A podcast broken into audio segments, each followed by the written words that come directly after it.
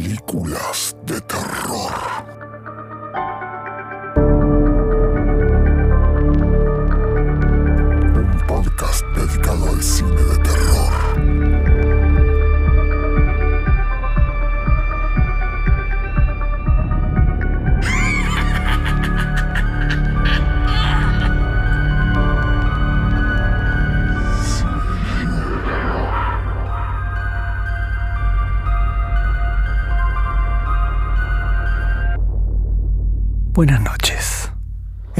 Otra vez, así que arrancamos nuestro podcast. Hoy nos acompaña Malena, licenciada en letras y odia las películas de terror. Hola, buenas noches. Buenas noches. Me parece muy divertido, así que acá estoy. Gracias. Bueno, la película que vamos a comentar hoy es Cacería en Venecia, que en inglés recibe el título de Haunting in Venice. Algo así como el, el hechizo en Venecia o el encantamiento en Venecia, no la cacería en Venecia. Hay un Pero- juego de palabras, ¿no? ¿Hay, un juego de palabras o hay una mala traducción? Todavía no me decido. Prefiero pensar en el juego de palabras, pero incluso en inglés, digo, va, no sé. Ok, ok. Ah, en inglés puede ser, en inglés puede ser. Bueno, pero vamos a empezar con la primera sección de nuestro podcast, ¿sí? Juzguemos la película por la tapa.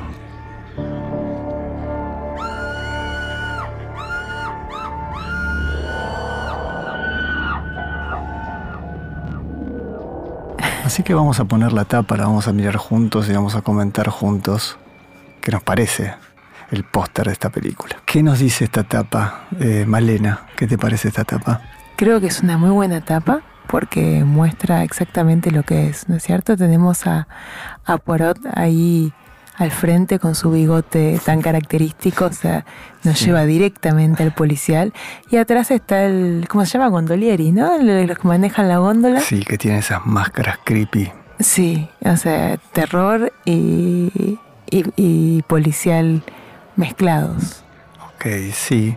La frase que aparece en el póster es, la muerte será solo el comienzo. Y tenemos est- esta imagen como describió Malena de Poirot en, en la, iba a decir fragata, pero- Góndola, y góndola. todos, el resto de los personajes están sobre un puente, ¿no? Sobre un Sí. puente de Venecia, sobre un canal, y el puente siempre es como simbólico, ¿no? Estar en un lugar en el medio, donde puedes estar de un lado, puedes estar del otro. Es verdad eso. Es característico de Red de Venecia, esos puentecitos, pero además simbólicamente funciona bárbaro como, como traspaso. Y hay un humo así, ¿no? Como un- un- una niebla, una cosa así que envuelve un poco a a Poirot y la escena Sí. cuando se anticipa este ambiente de la película. Y están todos ahí juntitos, en todos los que no son Poirot y el Gondolieri, están en el puente con cara de sospechosos de cualquiera puede ser el asesino. Yo creo que es un, un buen póster, pero la verdad, amante del cine de terror como soy, si miro este póster, no me llama a mirarlo. No me llama a mirar. Si yo estoy esperando ver una película de terror y miro este póster, no creo que mire la película. La verdad es que vi la película por el tráiler, porque el tráiler supo engañarme mejor. Ahora vamos a hablar de, de la película. Estoy de acuerdo, Creo pero Este es un póster muy lindo para un policial, ¿verdad? Para una película de misterio, ¿no? claro, o sea, a mí me gusta y a mí me, me lleva a verlo, porque si es más de terror yo no lo quiero ver, me, me repele un póster de terror, así que eh, funciona para algunos. Vamos a pasar entonces a hablar un poco de Cacería en Venecia o Haunting in Venice.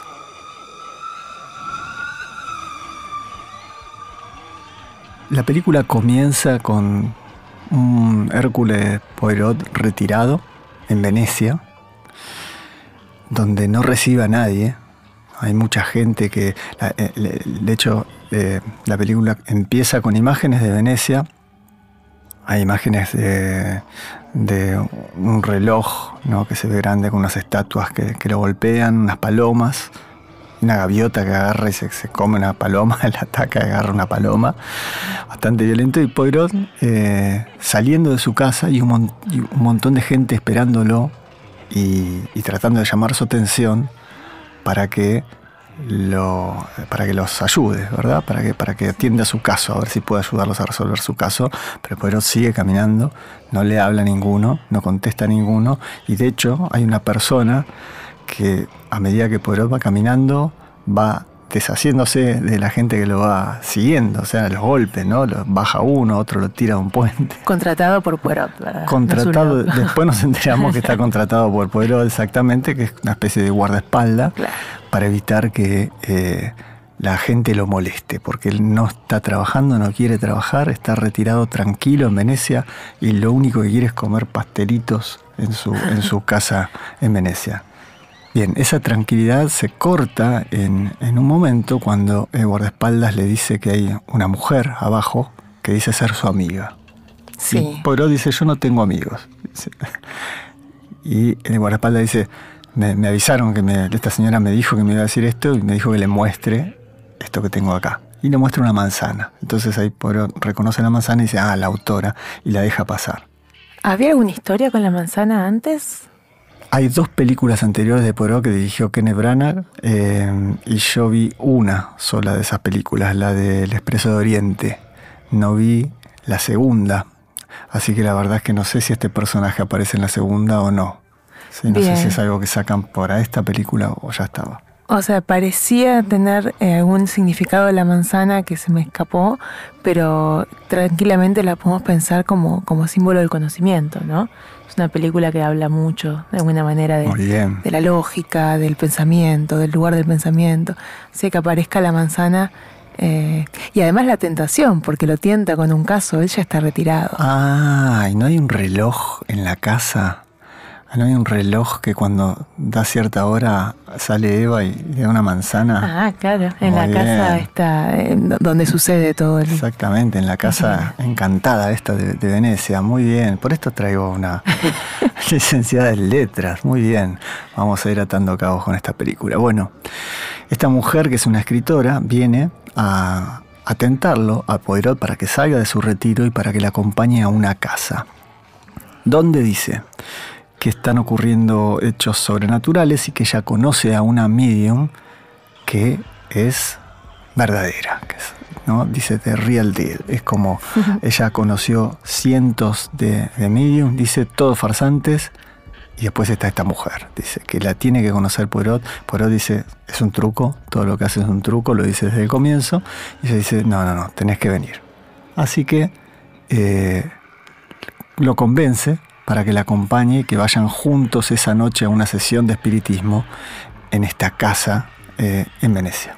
Nada menos que en Halloween. Claro, todo esto está sucediendo en la noche de Halloween, ¿sí? Lo cual tiene, ahora que lo pienso, es, muy bien la temática porque el, el, capítulo anterior de nuestro podcast trataba de una película que sucedía en Halloween también, así que vamos siguiendo una línea. Bien. Me gustaría decir que fue a propósito, pero no. Eh, Bien, exactamente. Fue en Halloween y de hecho eh, está basado en un libro de Agatha Christie que se llama, tiene Halloween en el nombre. O sea, una noche de Halloween, tiene, tiene algo de Halloween en el nombre, sí. Suben juntos, se van en góndola. Esa es una oportunidad para que veamos escenarios, ¿no? Como que veamos postales de Venecia increíbles, como unas escenas. La, película, digámoslo, ya tiene una fotografía eh, tremenda, o sea, es muy lindo como está filmada y, las imágenes de Venecia son bellísimas. Sí, estoy, muy de acuerdo, las imágenes, o sea, eh, los lugares donde filman, pero también eh, cómo la filman, las escenas, son como muy, muy elegantes, muy rimbombantes, diría, por momentos, ¿no? Yo creo que una vez que llegan a la casa, todas las imágenes de la casa... Eh, remiten a un terror gótico, ¿no? Como esas casas así, como esos castillos y esas... esas incluso a mí me llevaba em, a, una imaginería más de, de Poe.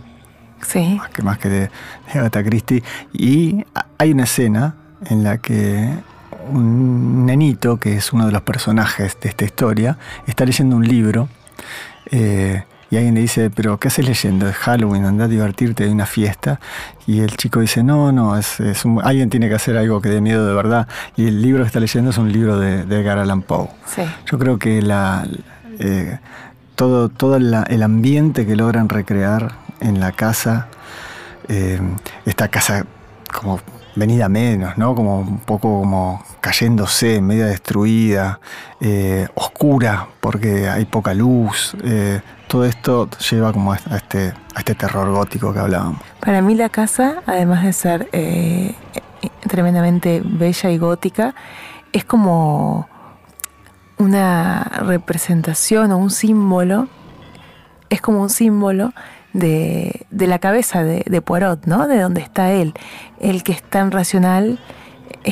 o sea, toda la película es una pelea entre su racionalidad y la posibilidad de que haya algo más, eh, más oscuro, ¿no? Este, este cruce de géneros. Sí, algo inexplicable, Algo ¿no? Algo, inexplicable. algo sobrenatural, algo que no. Y, y la casa es como que está veni- es un caserón, es una belleza y demás, pero está venida menos, se está desarmando, está sobre el agua, ¿no? Sobre algo tan inestable como el agua y que también remite a lo subconsciente y demás.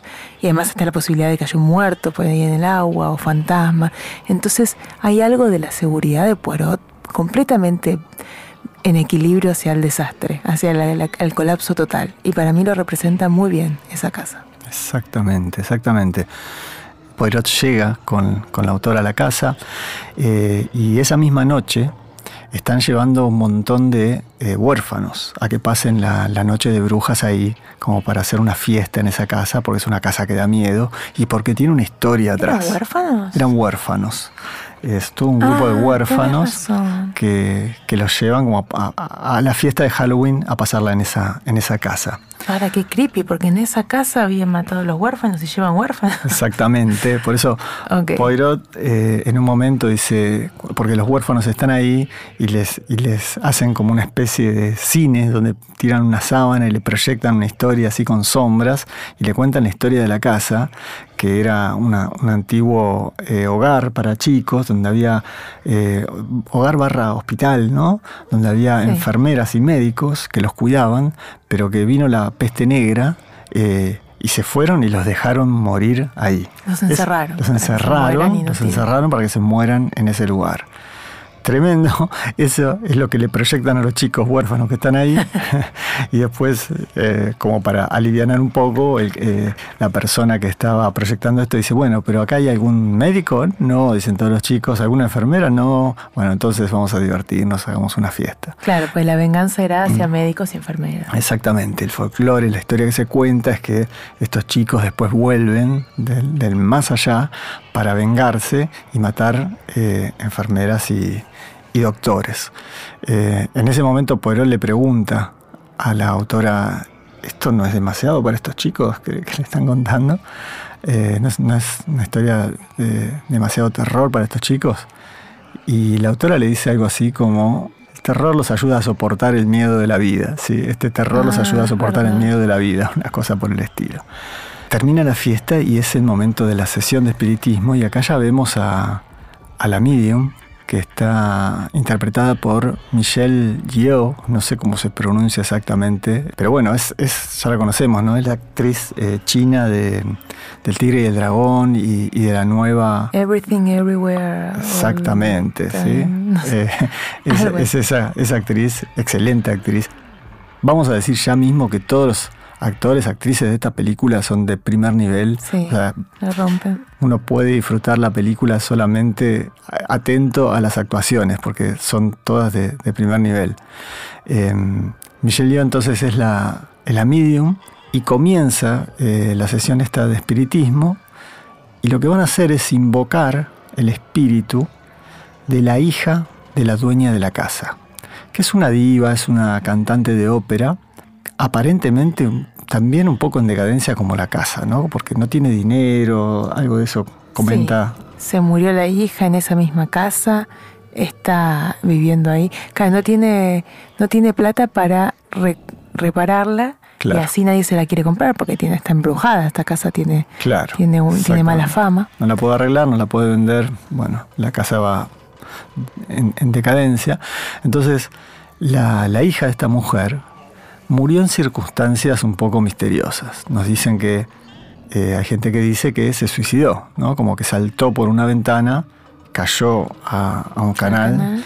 y se ahogó. Sí, eso es lo que sucedió con, con la hija. Y hay gente que dice que la mataron los niños, los espíritus de los niños. Exactamente. Entonces, eh, la sesión de esta noche es como para comunicarse con ella y ver si eh, tienen alguna respuesta. Por supuesto, Hércules Poirot está escéptico 100% y está pura y exclusivamente para descubrir cuál es el truco de esta, de esta medium. Entonces empiezan la sesión, ¿sí? empiezan a, a la medium a, a, a entrar, en, la, la medium entra en trance ¿no? y la invoca y de repente empiezan a suceder cosas extrañas. Vemos como ventanas que se abren, este, Máquinas de escribir que se tocan solas. máquinas de escribir se toca, porque lo que esta medium hace es que escribe las respuestas, pero sin tocar la máquina de escribir, moviendo sus dedos. ¿sí? Entonces están pasando todas estas cosas como raras, y en un momento Poirot salta y dice, no, no, no, un segundo, esto es toda una farsa. Se acerca a la, a la chimenea y tira para abajo y cae una persona, cae un, un pibe, un muchacho, que es el asistente de esta medium y que tiene un control remoto y que manejaba la, la máquina de escribir. Entonces acá tenemos el- la máquina misteriosa, cómo funciona, etcétera, y la está como exponiendo, la está... Ah, está buenísimo porque el truco no era tan difícil ni tan tecnológico. Tenía, no sé, un coso que para esa época se existía. Sí, Pero es como, es como la magia, ¿no? O sea, como la, la ambientación es todo. O sea, en ese momento pensás que está sucediendo, porque está sucediendo, pues está la mina ahí, pues está el- a los gritos, porque está la, la, la tensión, porque está la casa. la poca luz, esa Sí. casa, la noche, exactamente, ¿no? Uno entra con una predisposición, eh, pero Poirot empieza a señalar todo esto, pero de repente algo sucede, ¿no? Y es que en ese momento la silla de la, de la medium empieza a girar como loca sola, Sí. la medium empieza a gritar, todo se empieza Sí. a mover de una manera muy Sí. extraña. Y ahí la medium dice, o sea, como pareciera que la poseen de verdad o no, depende de la creencia, y dice que fue asesinada la, la hija. Que fue asesinada. Y dice, fue, fue asesinada por alguien que está acá, ¿no? Sí. Empieza como a señalar así en círculos Sí, y no termina de señalar a nadie. exactamente. Y ahí se termina. Y ahí ¿verdad? se termina se, termi- termina, no, no, no dice nada más. Pero todos quedan como mirándose, a ver qué pasó acá y quién es, si, si es verdad esto de que mataron a la hija, quién fue. Bien, hasta acá. Es una linda película policial. No, estoy de Es una linda película policial, no por de favor. acuerdo. ¿Dónde está el terror? ¿Dónde está el terror? Lo único que podía parecer era, ok, hay un fantasma que mueve la máquina de escribir. No, no lo hace. O sea, y, es, y ya empieza a ser obvio, ya empieza a ser obvio algo que, que todo va a tener una explicación lógica, como la que encontró Poirot eh, en el comienzo. Todo va a tener una explicación lógica.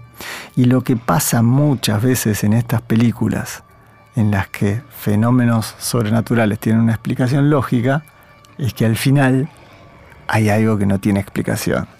Sí, ese es un giro muy interesante. Pero antes de ir al final, hasta acá decís que no, nada da miedo. eh, no estoy de acuerdo, a mí todo me da miedo, por eso no veo estas películas. ¿Qué da miedo hasta ahora? La historia de los huérfanos está dando vueltas, da miedo. Eh, cuando... Había algo, ahora que lo decís, eh, en un momento se escuchan golpes en las paredes. ¿no? Sí, se escuchan golpes en la pared, se cae la araña. Se cae la araña. En un momento que está hablando la, techo la medium sí. y la autora, que es la que trajo a la medium, dice, alguien como apreciemos el momento dramático que cayó acá. Entonces, y lo que sí da miedo para mí, que es que en esa sesión, cuando uno todavía está pensando que la medium es real, porque todo va hacia allá, ¿no? Cuando llega, llega Todavía con- está la todavía está sí todavía está la, la posibilidad de que Sí, sea real. pero- todavía está la posibilidad. Pero es como que, que es, es muy digna y muy distinta y realmente lo, parece.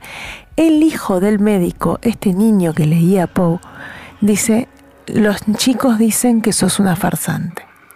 Entonces ahí aparece alguien que le dice farsante, pero a la vez está hablando lo que dicen los fantasmas. Eh, Esto es raro, ese es verdad, comentario, es interesante. El chico dice que puede escuchar las voces. Sí. el chico dice que Entonces, puede escuchar. sos una farsante, entonces no hay fantasmas, pero lo dicen los fantasmas, entonces hay fantasmas. Entonces ahí es a mí me gustó ese momento. Sí. Y cuando ella es una farsante, lo primero que pensé fue, ah, entonces el chico tenía razón. Entonces habla con los fantasmas. Entonces hay fantasmas. Sí. Miedo. Sí. todo, todo eso que, que- que decís es verdad, pero también puede tener una explicación lógica en algún momento de la película y eso es lo que, ¿no? lo que te termina como decir, dale, dale. Se llama Haunting in Venice. No me des una explicación policial, de- pero bueno, es Hércules Poirot. ¿Qué Claro, podíamos es un policial, es un policial. Bien, se están por retirar, eh, se están por ir de la casa, terminó la, la sesión de espiritismo y de repente la medium cae de una, de una baranda, de una escalera y se cae arriba de una estatua que tiene una mano así extendida y queda atravesada por la mano. Eso es fue- terror. eso, fue, eso fue bastante cool. O sea, Bastante esa muerte estuvo bastante bien. Horrible. Es uno de los puntos a favor de esta película. Es, "Wow, wow, epa, mirás eso y decís, ah, había, había algo acá. Eh, así que en ese momento Poirot cierra la puerta y dice, acá no se va nadie. ¿Qué pasó con esta mujer? ¿No? Sí. ¿Qué pasó? Se mató. ¿Qué pasó con esta muerte? Es verdad, igual me quedé pensando cuando decís esto de que es obvio que van a empezar a intentar darle una explicación a todo lo, eh, lo fantástico o lo tenebroso, que a mí también me pasó y me generó lo contrario a vos, o sea, me, me gustó.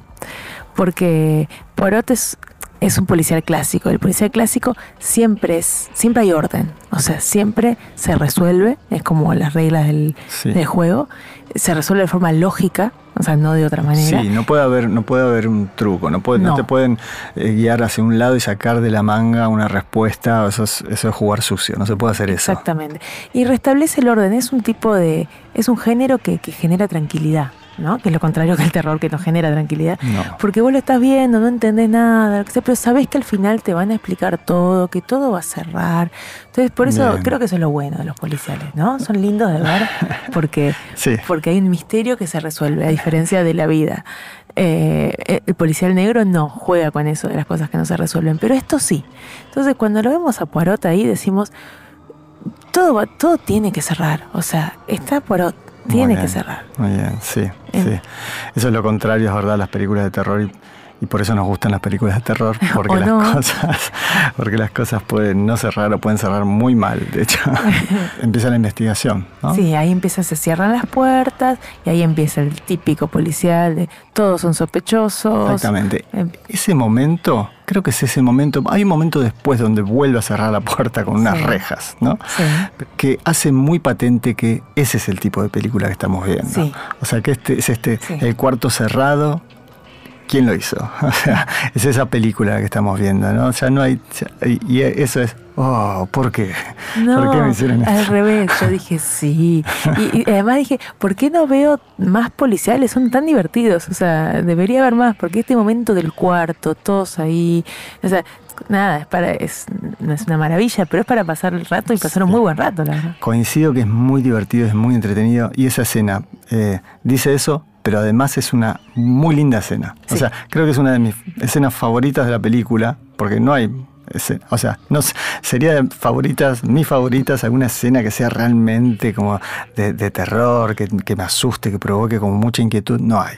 Entonces, esa, esa específicamente me parece una, una gran escena. Cuando cierre, cuando están todos, están todos callados mirándolo a Poirot y, y escuchándolo a ver qué tiene para decir y las deducciones que van sacando y ese momento en el que nadie respira y vos decís, ¿quién de estos fue? ¿Qué está pasando? Sí, sí, me encantó a mí también. Y empiezan las, eh, las investigaciones, las, la- la- empieza la investigación de La Poirot. investigación, Empiezan las preguntas a todos los sospechosos, que son todos, y la autora del libro, que es la amiga de Poirot, la que lo llevó ahí, propone seguirlo en estos interrogatorios y él accede. Y bueno, y lo interesante acá creo es que Poirot no está en su... eh, Poirot no está en su mejor momento. O sea, él estaba retirado y nos muestran un Poirot como un poco viejo, ¿no? Como, como cansado, como que se confunde un poco, se marea, ¿verdad? y está cuestionando, pensá que también los chicos estaban jugando a agarrar manzanas con la boca en un... En un Vuelven las manzanas. En un coso de agua, sí, manzanas, manzanas. Y a, a él, no me acuerdo, creo que la, la- la autora le dice, su amiga, le dice como que juegue un poco más. Aparece la idea de que Poirot no juega, ¿no? Y los chicos están agarrando la manzana con la boca y Poirot no juega. Queda solo, a lo cual Poirot dice, eh, ¿Qué dice? No me eh, acuerdo. dice, eh, la diversión no es para mí. La diversión no es para mí. Pero después queda solo y se pone a jugar solito, muy tiernamente, a agarrar las manzanas con la boca. Y ahí el asesino eh, lo, lo intenta ahogar. O sea, casi muere al principio Es de la, de la película, o O- decir, a la es mitad. verdad, por, por ir a agarrar la manzana en, en- en ese, en ese Sí. bol de agua, Manzana. eh, alguien trata de, de ahogarlo ahí.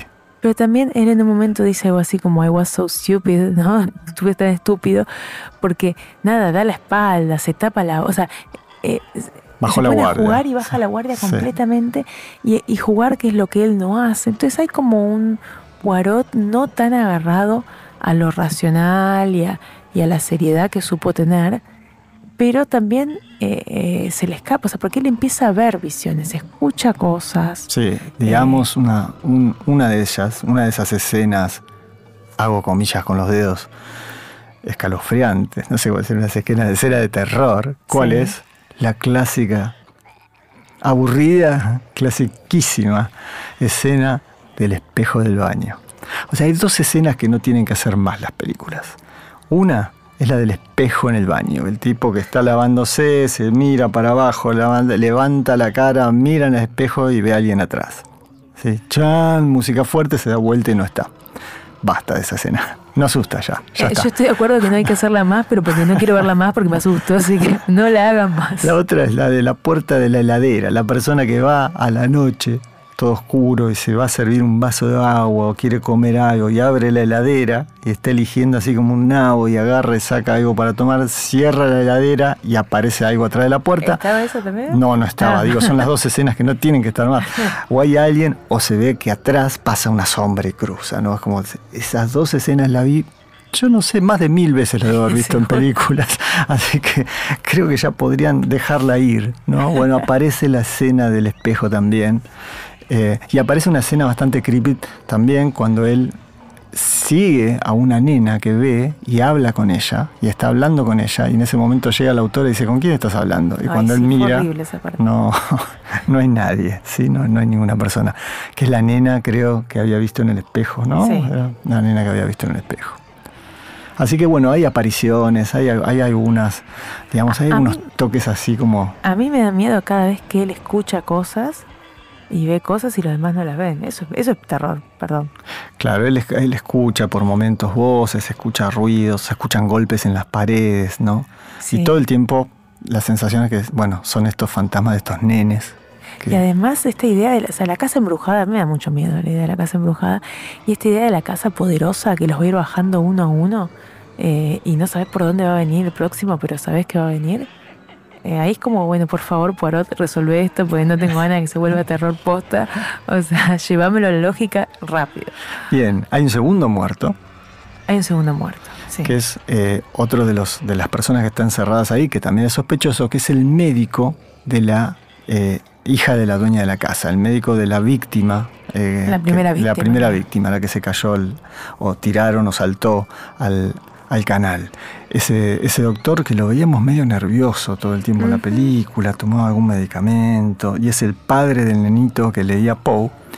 Eh, en un momento lo dejan encerrado en un cuarto, cierran con llave, se van y cuando entran al cuarto está muerto con un cuchillo en la espalda. Sí, ¿no? Con un cuchillo en la espalda. Tremendo cuchillo. Entonces otra vez un gran misterio, ¿cómo puede ser quién fue? O sea, la puerta está cerrada, no había nadie más con él y alguien entró y lo mató. Entonces todos se empiezan a poner locos. El que tenía la llave era Poirot, era la única. Exactamente. Y él está medio así que, que, que flashea cosas, así que yo pensé en un momento, a ver si Poirot es el asesino, por lo que... Oh, eso hubiera sido... Eso era demasiado. Un gran twist. porque está muy- eh, no está en sus cabales este hombre.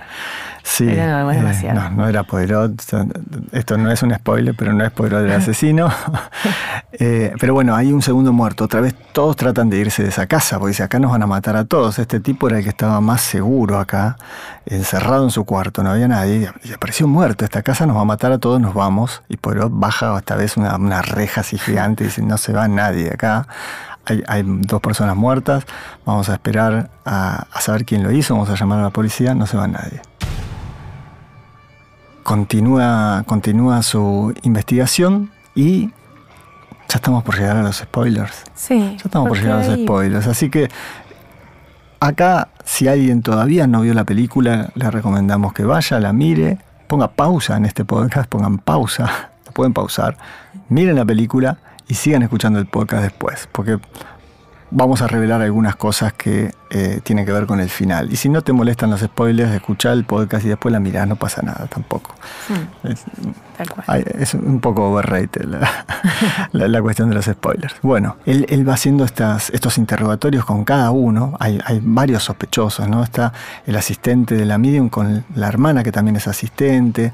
Está la, bueno, el- este doctor que se murió, pero que lo había interrogado también. Tenemos a, a una señora eh, que es la, El ama de llaves de la casa. el ama de llaves de la casa, la dueña de la casa, el, chico. Eso, eh, perdón, el, eh, el ex prometido, el ex fiancé Ah, claro. de, el- la, de la chica que se murió al principio. Sí, que está este ex prometido de, de la fallecida, de la primera muerta.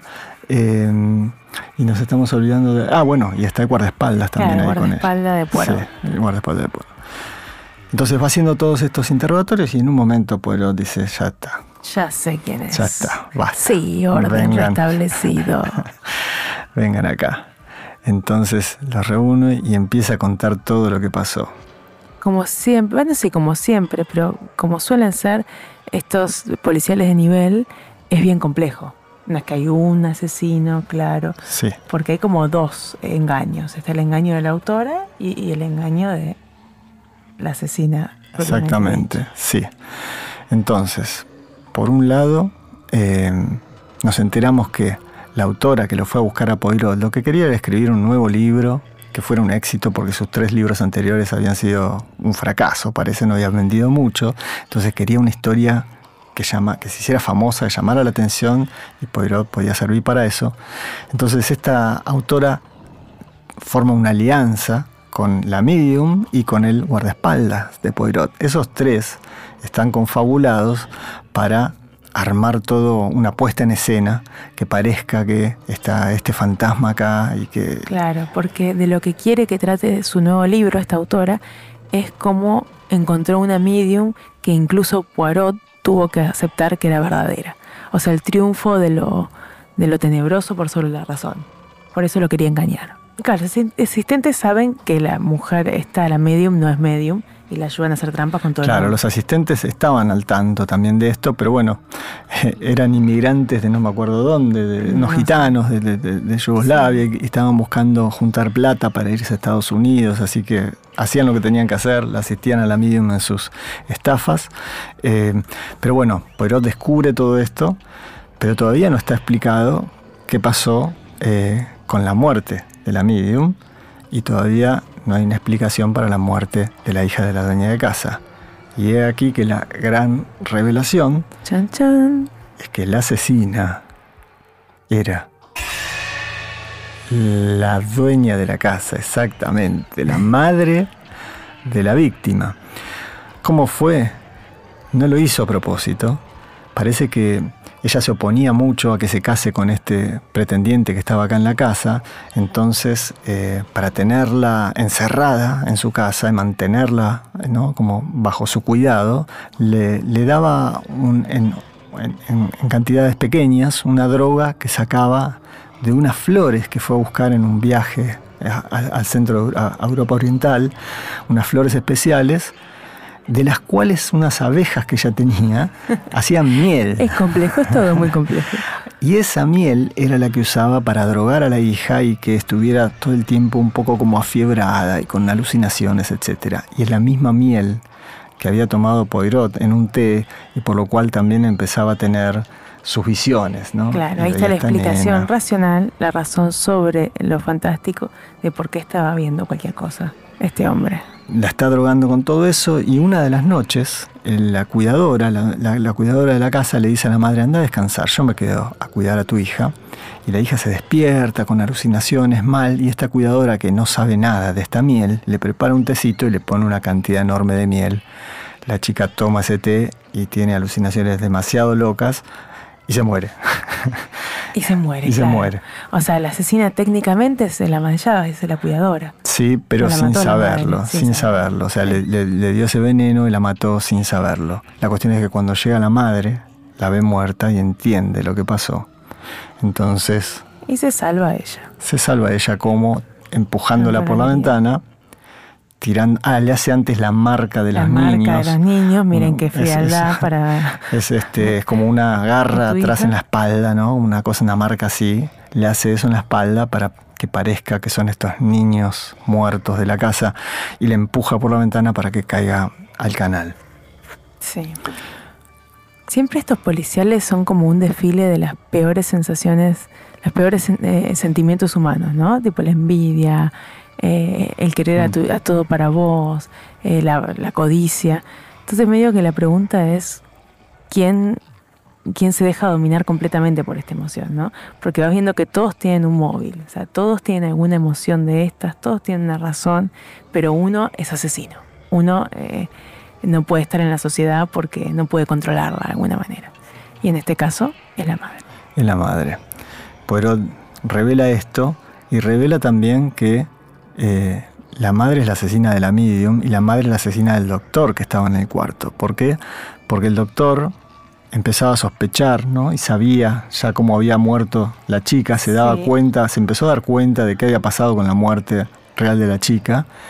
Eh, y la, y la medium eh, lo hace por miedo, porque piensa que la medium realmente puede comunicarse con la hija y le puede contar la verdad. Sí.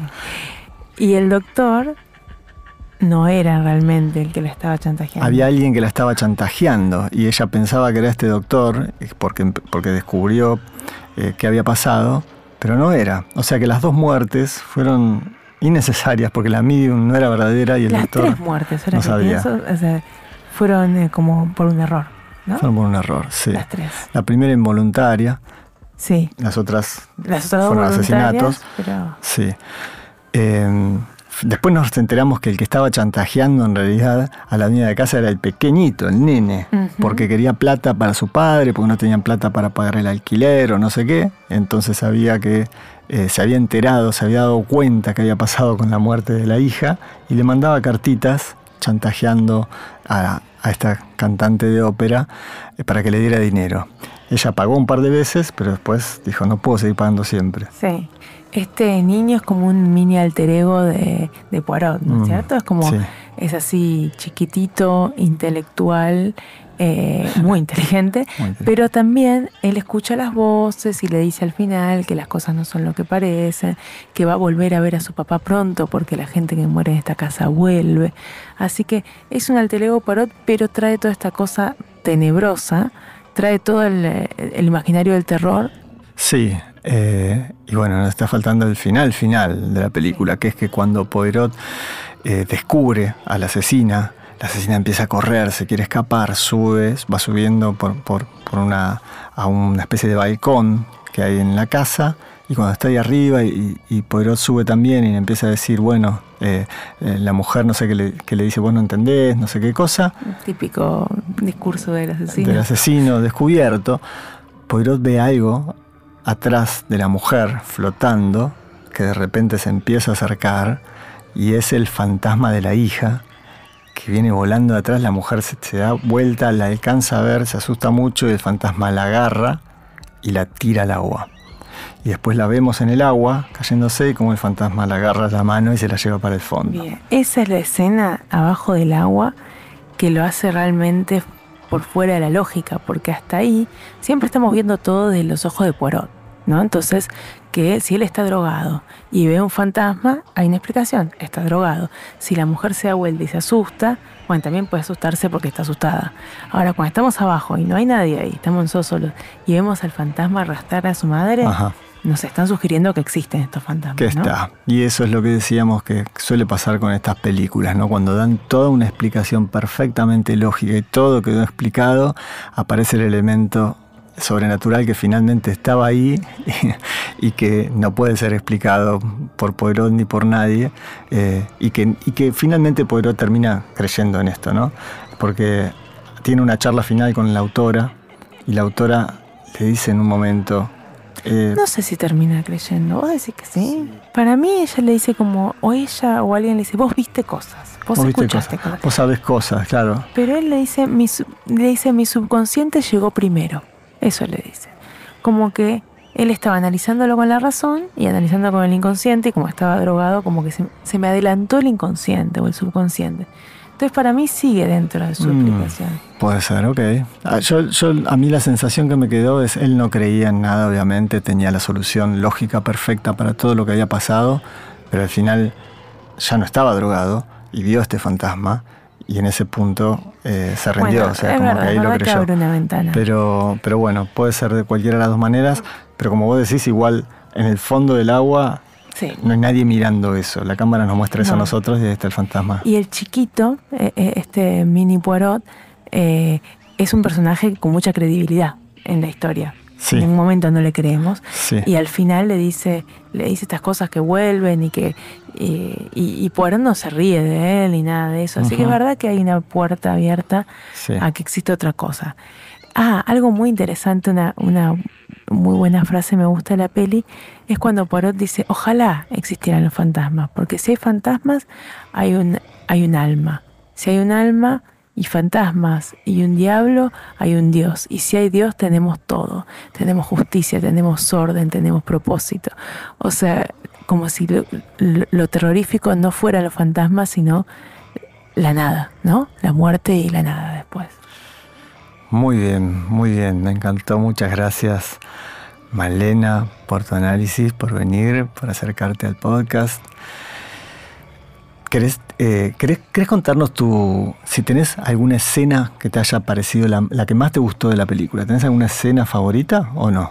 ¿Recordás alguna escena que, que te haya gustado especialmente? Me gustó mucho la escena final, no hablamos del final final, que es que Poirot vuelve Ajá. y, y- y vuelve de su exilio de sí mismo, o sea, eh, toma casos, agarra, entra a su casa, deja la puerta abierta, entra y en vez de cerrarse, simbólicamente deja la puerta abierta, los que hacían cola para ir a contarle su caso, deja que pase el primero, y lo gracioso es que Poirot sabía todo del caso de este tipo, que solamente le iba contando eh, mientras caminaba y él se escapaba, y él ya, ya había sacó una resuelto el conclusión. caso. ya había resuelto el caso. Era el médico Y- de la familia. el médico de vuelta. Y, y esa escena es muy linda. Está Sí. en el techo, en la terraza de una casa en Venecia. O sea, eh, está filmada con un dron que se va alejando y vemos eh, todo el, el- vemos Venecia desde arriba, vemos el canal. O sea, A él tomando un té y me- comiendo su pastelito. Sí, y me parece muy bella y me parece muy simbólica también, ¿no? Porque si él era la casa, ¿no? Eh, Y, y la casa era como esta, este conflicto de él, esta casa como embrujada que casi que se rompía y se caía, ahora está por arriba, está arriba, eh, con, una visión eh, eh, con mucha perspectiva, muy arriba, en un lugar muy bello, y como usando su cabeza para lo que mejor la usa, que es para hacerle bien a la gente básicamente y, resolver.